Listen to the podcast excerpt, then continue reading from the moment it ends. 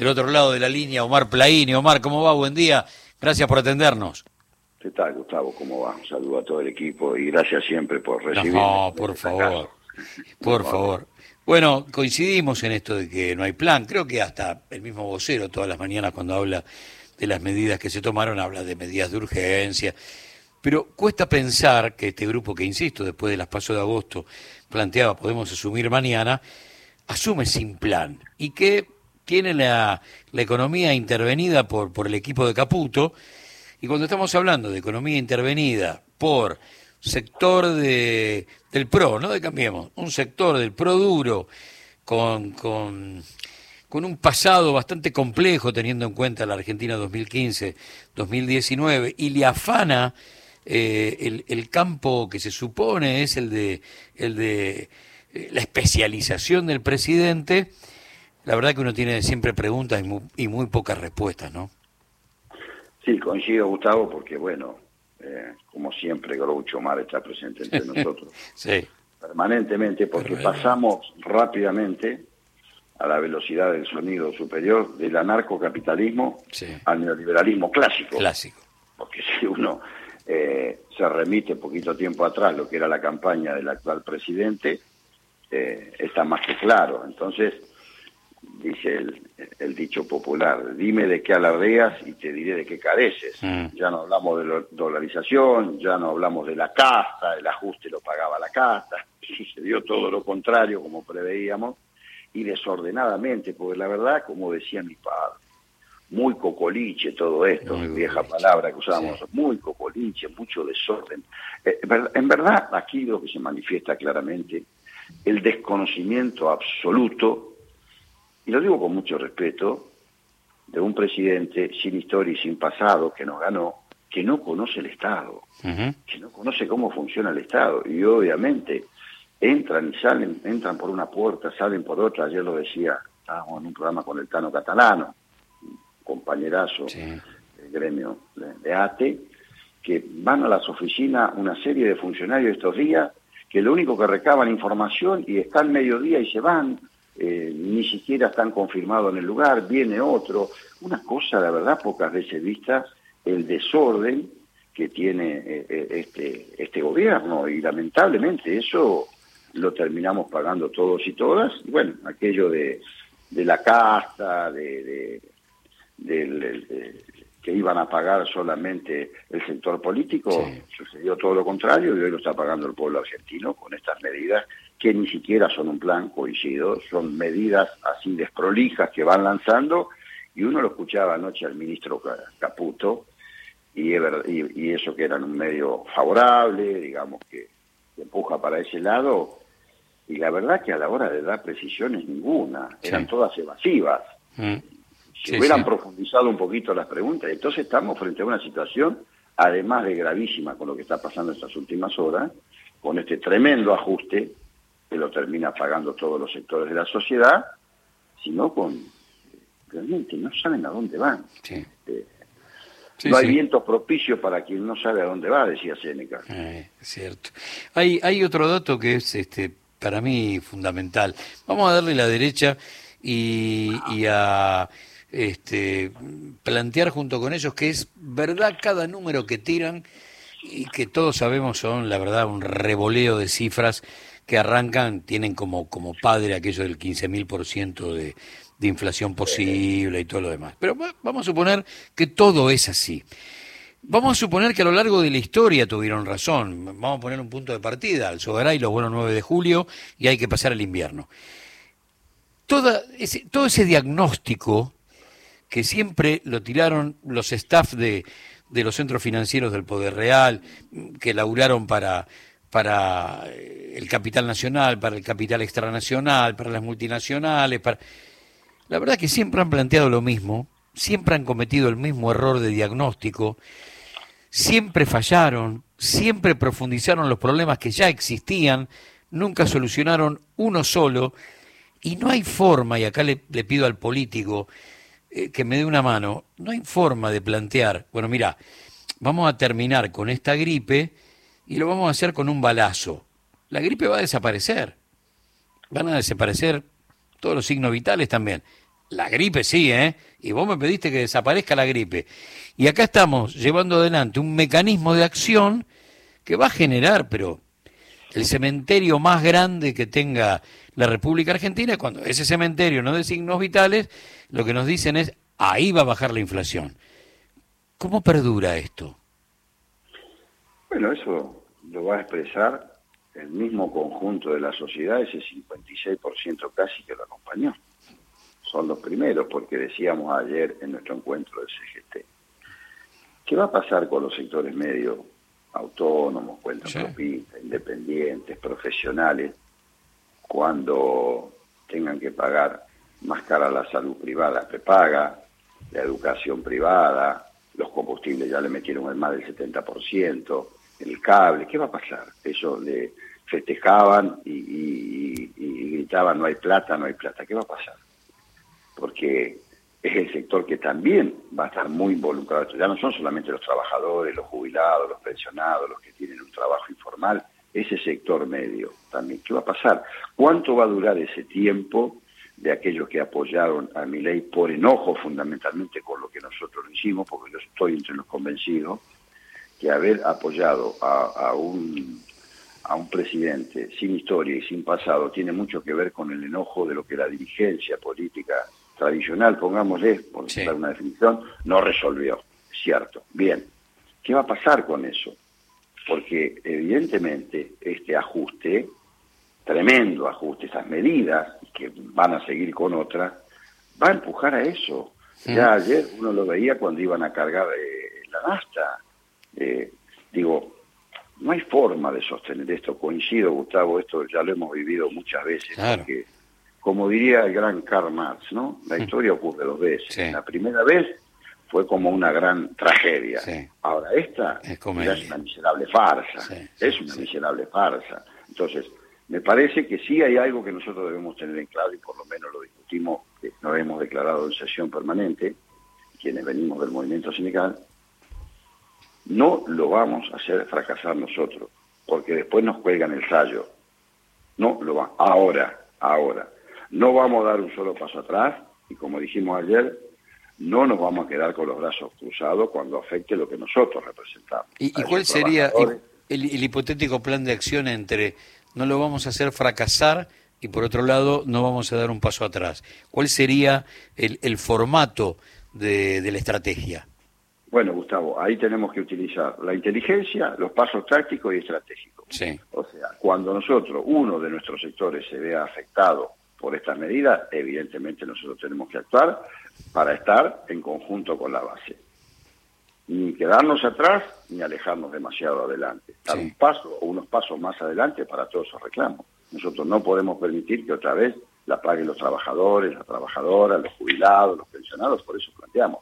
Y allí vamos a tener que accionar con las medidas que sean necesarias en ese momento. Ahora, queremos ser muy prudentes, queremos ser muy respetuosos del voto ciudadano, queremos ser muy respetuosos, pero lo que no vamos a ceder es ninguno de nuestros derechos, porque además lo advertimos, Gustavo, nosotros sacamos un documento, después de los 15 puntos, que encabezaba ese documento con Unidad Nacional para el Desarrollo, la Producción y el Trabajo. Allí el primer punto que planteamos es la vigencia del derecho al trabajo que se expresa en el artículo 14 y 14 dice de la Constitución Nacional.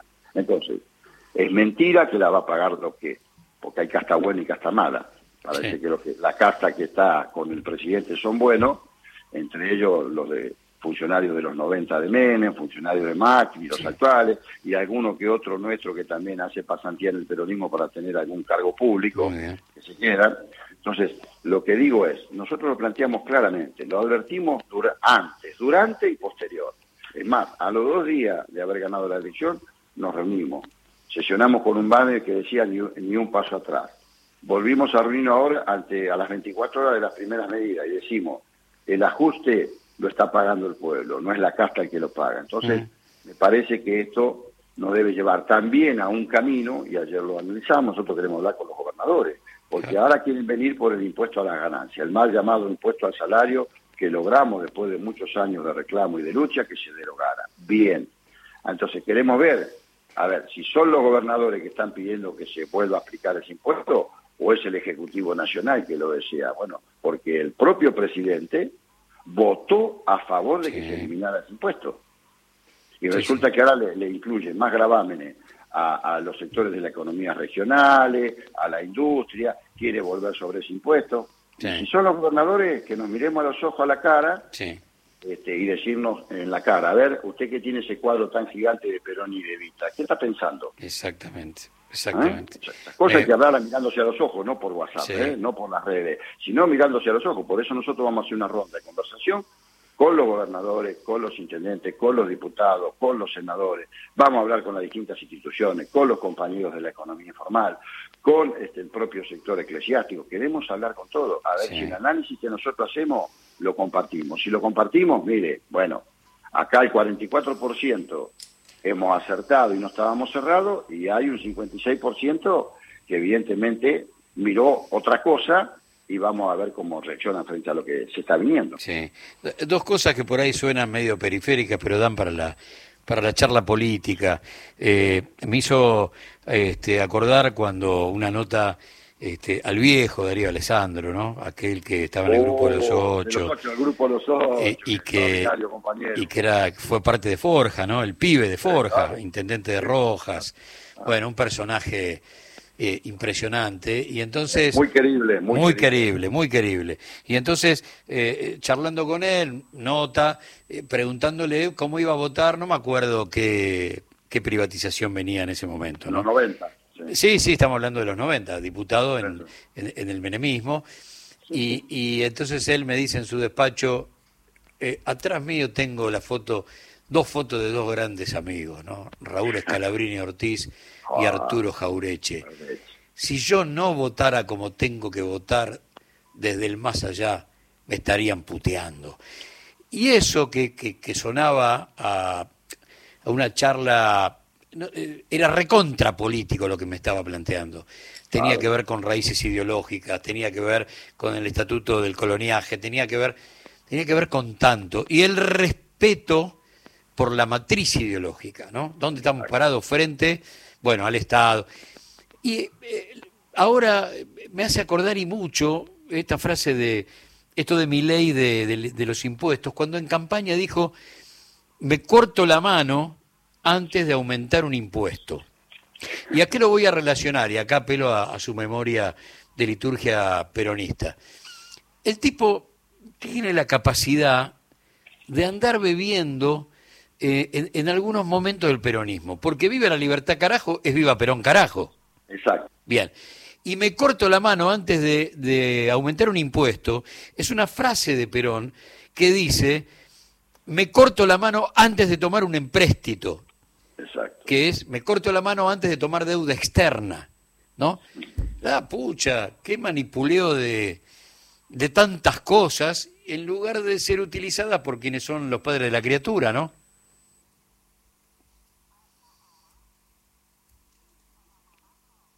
Se nos costó la comunicación. Uy, qué lástima. Bueno, nada. Eh, pero eh, me pareció ¿Me eso. Escucha ahí? Ah, ahí estamos, ahí estamos, ahí estamos. No, decía que ahí tenemos un problema en particular, sí. que venimos del peronismo más profundo y también los sectores que vienen del campo nacional y popular. Tenemos un problema grave, que es hemos perdido culturalmente las definiciones conceptuales. Y las toman ellos. Sí. Y nosotros a veces creemos que es malo hablar de eficiencia, por ejemplo, de eficacia que es de derecha. No, no, no. Eso, eso es nuestro. Sí, claro.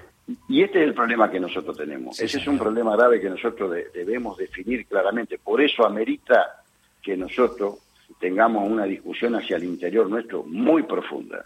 Muy, profunda. Tenemos que hablar qué es el peronismo del siglo XXI, porque esos valores que profesaba Darío de Alessandro, esos grandes valores, tiene que ver con nuestras raíces, como usted decía, con nuestra historia, con nuestro sentido de pertenencia.